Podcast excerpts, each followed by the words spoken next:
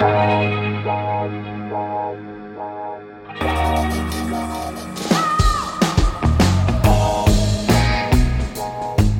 à lire, un podcast de Bernard Poirette.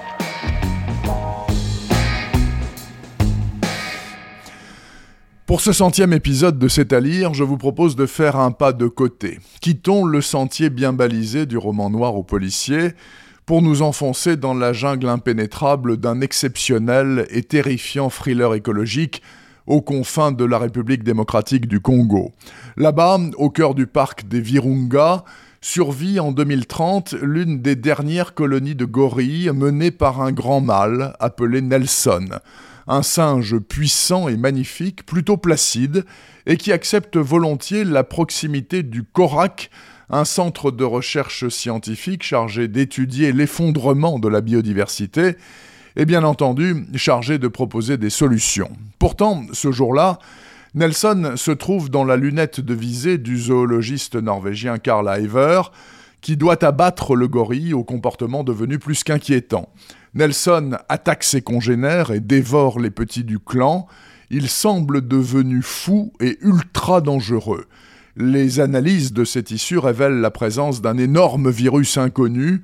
Son découvreur, le biologiste russe Lev Yankin, le baptise Chimera et sonne l'alerte planétaire. Cette ultime cochonnerie est susceptible d'éradiquer très rapidement 95% de la population mondiale, comme elle l'a fait d'ailleurs d'un village local de la tribu Mbouti, 47 morts, un survivant, un gamin de 7 ans, dont la seule particularité est d'avoir du sang du groupe le plus rare, AB.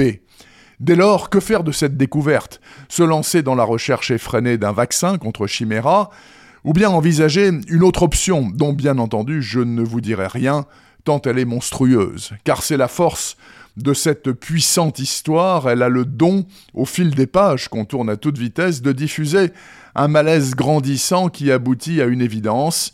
Chimera peut assurer la perte de l'humanité ou bien garantir sa survie.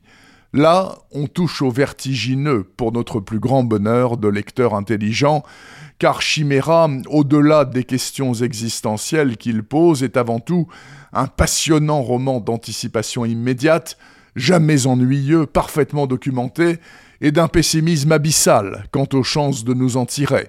L'auteur, le norvégien Gert Nigardshaug, gratte là où ça démange le plus, et ce depuis son prodigieux premier roman, Le zoo de Mengele, en 2014.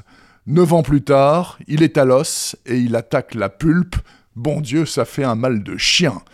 Chimera de Gert Nigardshaug vient de sortir aux éditions Gaïa. Retrouvez le podcast C'est à lire avec Bernard Poirette sur toutes les plateformes de téléchargement. Et rendez-vous sur le site bernardpoirette.fr pour vous abonner à la newsletter et être informé dès qu'un nouvel épisode est publié. Suivez toute l'actualité du podcast C'est à lire sur les pages Facebook et Twitter de Bernard Poirette.